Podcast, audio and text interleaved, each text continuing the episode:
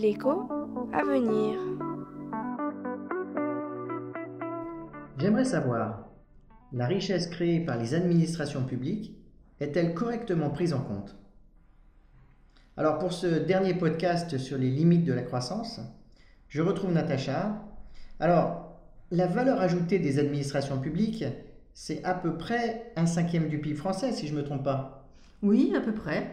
Euh, les services régaliens, comme la police et la justice, l'éducation nationale ou les soins de santé, sont produits par l'administration publique. Ils apportent une valeur ajoutée, comme cela serait le cas si ces activités étaient produites par le secteur privé. Je comprends, mais comment on mesure par exemple la valeur ajoutée d'un enseignant? Cela dépend du professeur? Alors ça, c'est très difficile, c'est vrai.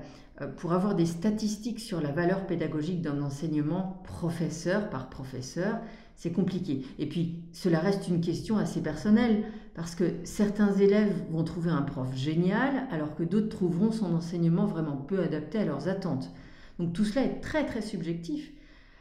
Le choix a donc été fait de valoriser le travail de l'enseignant par son coût, c'est-à-dire par son salaire. Et c'est comme cela pour tous les services publics. D'accord, mais ça me paraît assez réducteur de ce qu'un professeur peut nous apporter si c'est uniquement par son coût qu'on l'évalue. Bah, en quelque sorte, oui, mais il s'agit d'une convention comptable. Et cette convention a l'avantage de reposer sur des grandeurs mesurables et surtout cohérentes avec les mesures d'autres activités économiques. Mais ça reste une convention, et cette convention est imparfaite. En outre, en formant les élèves, le professeur augmente aussi leur capacité à produire demain.